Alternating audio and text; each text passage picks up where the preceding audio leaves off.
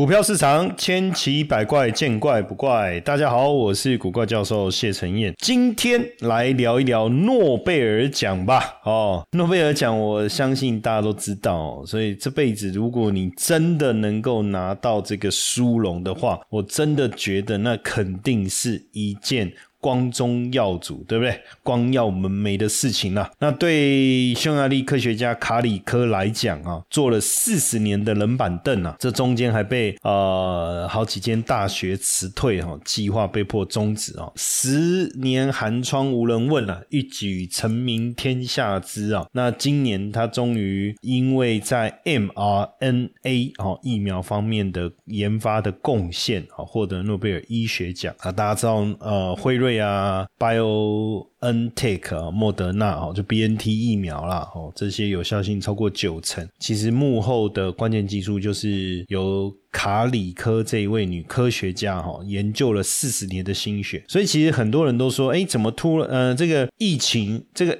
疫情来，COVID 大家都摸不着头绪哦，然后都在研究怎么样能够做出这个疫苗的时候，怎么突然 BNT 他们就能够做出来？实际上也不是突然的哈，这一个过程其实累积了四十年哈。那今年六十五岁的卡里科是出生在匈牙利，那原本在南南匈牙利的塞格德生物中心呢，在做 mRNA 的研究哦，但是三十岁的时候因为没有进展被解聘了哈。那你被解聘了，当然你要知道，一定是没有突破、没有进展、没有成果嘛。那你是不是要转做其他的研究呢？可是卡里科就是执着在研究 mRNA 哦，那把家里最值钱的一个东西车子哈卖掉，换了三万六千块台币哦，然后塞在这个女儿的泰迪熊里哦，一家人就这样。到这个美国哦，横渡大西洋到美国哈，那这中间待了呃费城的啊 Temple 大学、宾大的医学院哦。那一九八九年，总算在宾大的动物实验中哦，发现这个 mRNA 是真的有效。那 mRNA 呢，很像是信差的分子哦，告诉身体应该产生什么样的蛋白质哦，那对抗流流感的抗体、克服罕病的酵素，还有修补受损组织的元素等等。所以如果控制的好，就能随心所欲打造出理想的疗法。但是长期以来，mRNA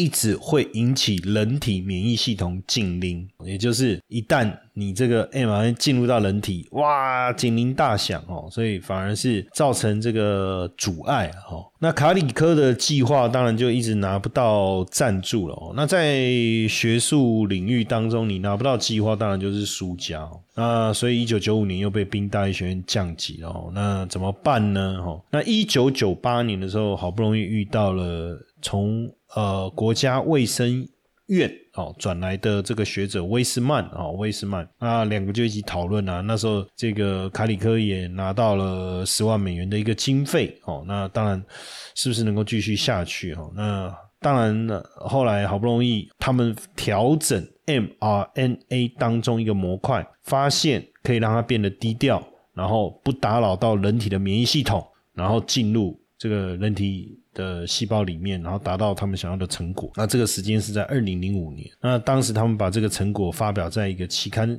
很小的期刊当中，免疫叫免疫，然后被这个莫德纳创办人哦，也是一个生物学家 Ro Rossi 哦，看到了这篇期刊，他说：“哎，惊为天人了哈。”那当时当然他们他也希望说：“哎，可不可以到？”莫德纳来任职，不过二零一三年的时候，哈，这个 BioNTech 啊也看准这个技术，希望能够发展在癌症的应用上，哦，所以邀请了卡里科来加入团队。当然，后来大家也知道，这个 BioNTech 跟辉瑞的新冠疫苗，就 BNT 这个疫苗，哈，这个给人类这一次疫情带来很大的一个贡献，哈，带来很大的一个贡献，那之前卡里科曾经来台访问过，那也到了，也也也跟。这这个我们的高中生们哦，做了这个演讲哦，做了这个演讲。那实际上他自己呃也曾经讲过，他妈妈对他非常有信心，就是每每年十月要公布诺贝尔奖得主的时候，他妈都说：“哎，今年可能会是你哦哦。”可是其实他妈妈不知道说啊，他被降职，拿不到经费等等哦。这个故事他在当时来台湾演讲，跟在北一女哦，然后跟这些北一女啊、建中啊、师大附中啊、成功高中的高中生对谈的时候，就谈过这件事情哦。所以其实家人的呃支持有时候真的是蛮重要的哈。那卡里科跟魏斯曼的。在这一个 mRNA 上面突破性的研究，实际上要跟一台影音机有关呢。怎么会这么说？哦，是因为一九九八年的时候，卡里科跟魏斯曼在影音机旁边见面哈，然后聊了这一块哈。那卡里科是研究 mRNA，魏斯曼是研究艾滋病，哦，他们两个就联手开发了。想要这个一起来研究 HIV 哦，就人类免疫缺陷病毒疫苗的一个想法哦。那其实这个研究呃刚开始的时候也不太行得通哦，因为 mRNA 非常的脆弱，只要被引入细胞的时候就会立即被破坏，没办法产生效用哦。而且免疫系统把这个 mRNA 视为一个病原体在攻击哦，所以。破坏 mRNA 的同时，又会导致发炎的免疫反应哦。那后来当然啊，他们发现了哦，就是怎么样哦，可以让细胞吸收而不会引起免疫反应哦。呃，也把这个方法哦刊登在免疫这个期刊上面。但是有趣的事情我要讲啊，其他的科学家对这个方法不感兴趣哦。然后包括最权威的《自然》还有《科学》两个期刊哦，对他们发表的论文都拒绝刊登。那一直到一本这个免疫哦，这是一个很小众的期刊哦，愿意发表哦，那才刊登出来哦。那当然总算被这个莫德纳哦，还有 B N T 看到了这个技术哦。那后来。当然，他也当上了 BNT 的高级副总了哈。那所以这一次的医学奖哦，医学奖得主哦，就是这个卡里科跟魏斯曼哦，非常让人感动哦，非常让人感动。那那实际上哦，实际上很多人也说不意外了哈，不意外。为什么？因为啊，早在二零二二年哦，卡里科跟魏斯曼就因为 mRNA 的技术的运用。在新冠疫苗而得到糖奖哦，那糖奖呃的生技医药奖就是颁给卡里科哦，威斯曼还有另外一个这个库里斯哈，那他们开发的新病台使用经过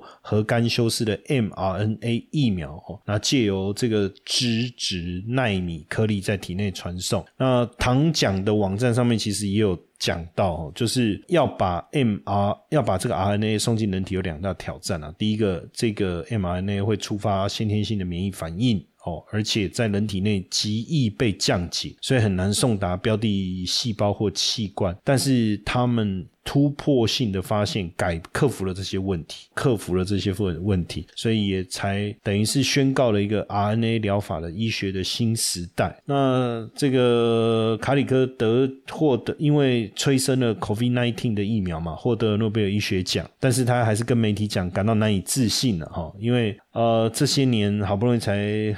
得到努力了这么久，总算得到肯定哦，得到肯定。那过去也没拿到补助，也没有团队，甚至被降职哈。但是他的母亲从来没有怀疑过他哈，甚至包含连魏斯曼也说难以相信这个这个讯息哈，真的不不容易。那他们会在十二月十号在斯德哥尔摩举行的典礼上哦。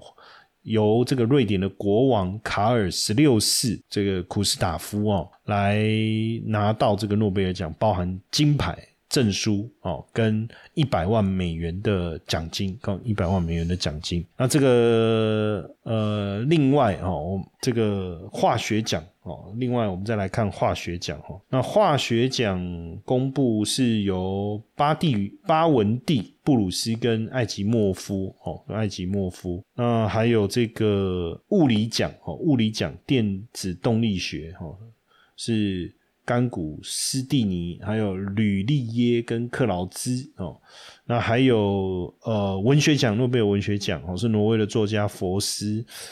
然后和平奖，诺贝尔和平奖哦，是由伊朗人权活动家这个穆罕默迪获得。然后经济学奖哦，经济学奖是对于妇女劳动力有卓越研究、卓越贡献的哈佛大学的女学者戈丁哦，戈丁。那诺贝尔物理奖是由美国的俄亥俄州大学的学者跟法国。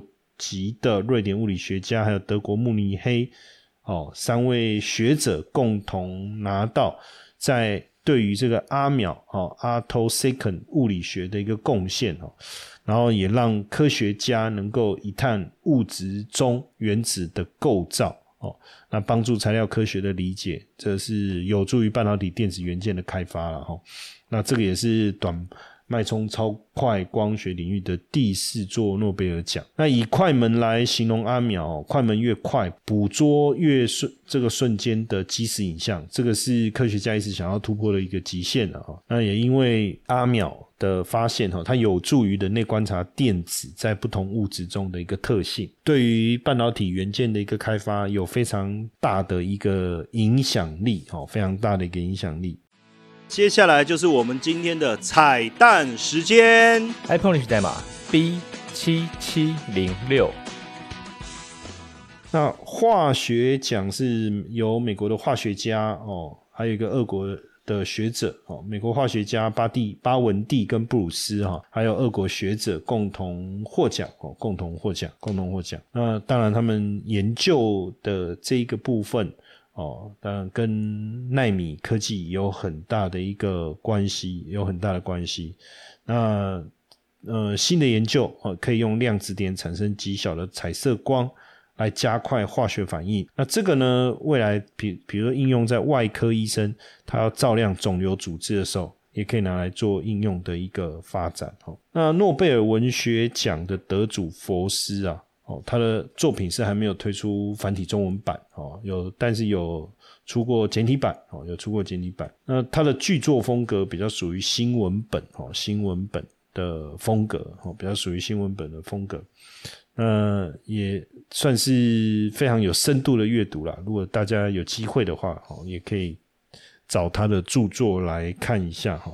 那若呃，伊朗人权活动家纳吉斯穆罕默德莫迪哈，是龙拿到了这个诺贝尔和平奖哈。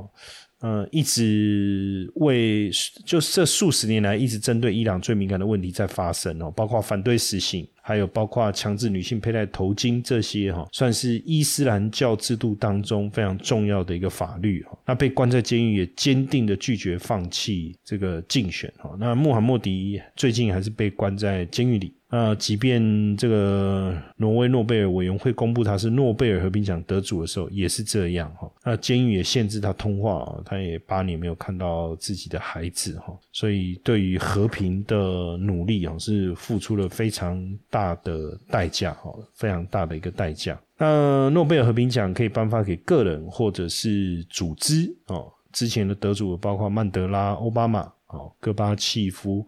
翁山书记，哦，联合国也有拿到，啊，也有拿到。那哈这个诺贝尔经济学奖得主，哈佛大学的教授，哦，哈佛大学的教授戈丁，哦，戈丁，那真的是对妇女劳动市场有一个深入的一个研究，哦，深入的研究。那诺贝尔奖中经济学奖获奖的女性是最少的，哦，一九六九年颁发以来只有两位女性获奖，哦，分别是二零零九年的。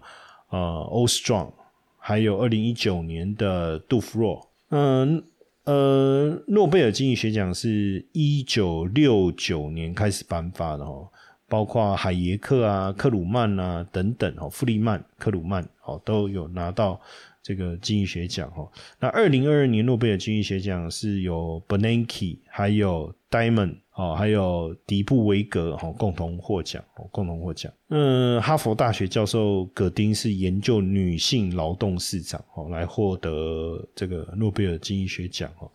那应该算是这个领域当中哦，因为非常特特殊啦。为什么？因为女性劳动市场过去比较不受到主流的重视嘛，哈。那毕竟劳动人口还是会把女性的劳动力啊忽容易忽略掉，容易忽略掉。所以算是在这一个父权的社会当中哦，去争取到女性的权益，然后也去研究这个啊劳动市场的一个结构的状况哦，算是劳动经济学里面哦研究女性地位、婚姻、职场、薪资方面这一个领域的这个这个翘楚了哈，可以这样讲，可以这样讲。那经济学领域常年都是男性主导哦，所以。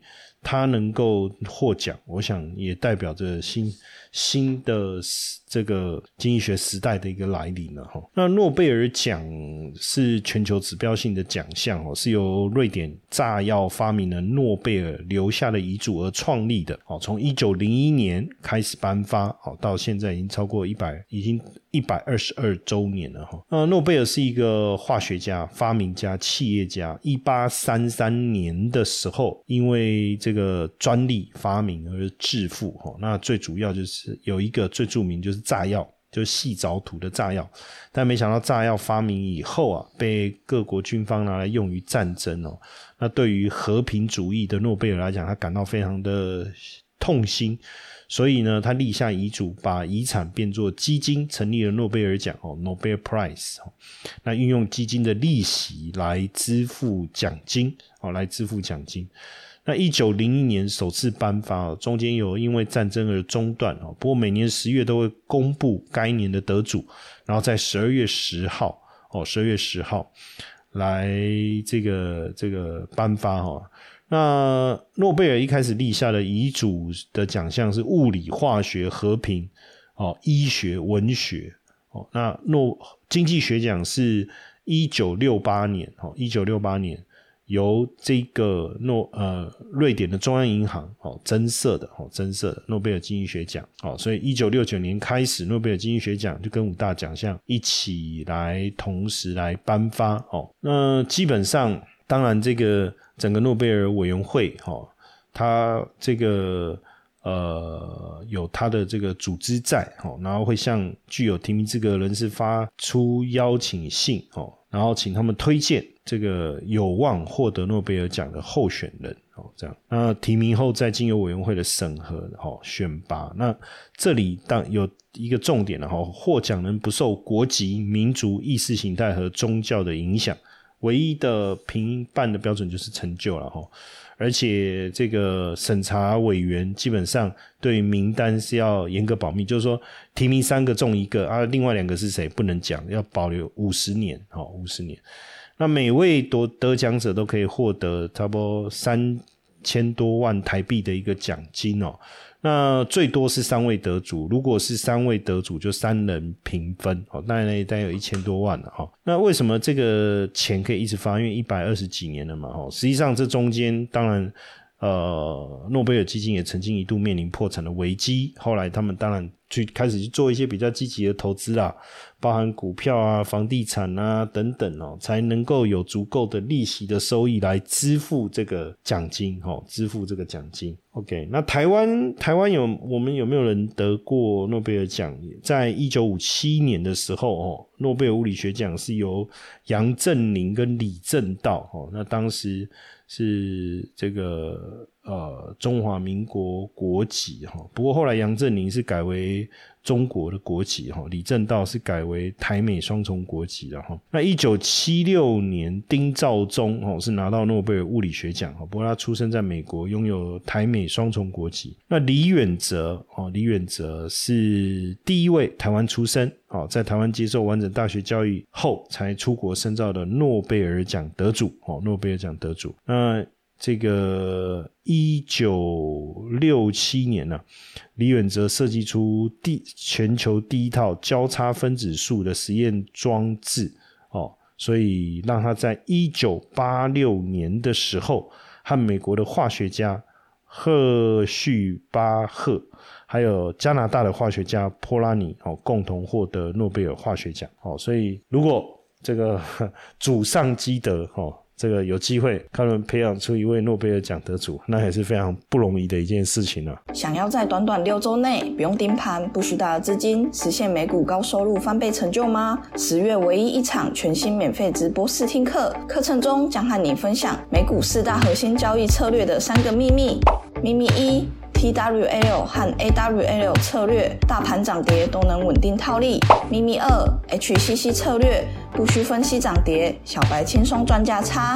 秘密三，MTM 策略，简单找出强势股，赚到趋势财富。无论你是想额外赚收入的小资族，还是想把资产翻倍的投资者，这堂课都能帮你锁定关键知识和投资技巧，让你在美股市场更顺利。免费试听课程限额一百位，立即加入官方 LINE 小老鼠 iu 一七八，输入关键字六 us 或点击资讯栏链接抢先报名哦。